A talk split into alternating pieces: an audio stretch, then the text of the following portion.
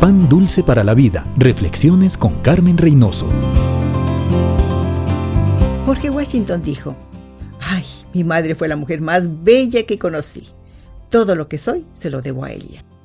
Atribuyo todos mis éxitos en esta vida a la enseñanza moral, intelectual y espiritual que yo recibí de ella.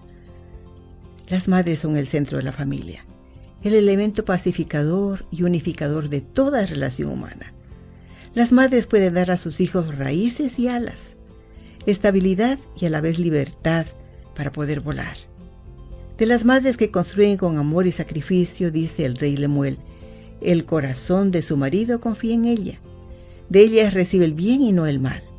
Ella trabaja con sus manos. Temprano se levanta para alimentar a su familia. Alarga su mano al pobre, abre su boca con sabiduría.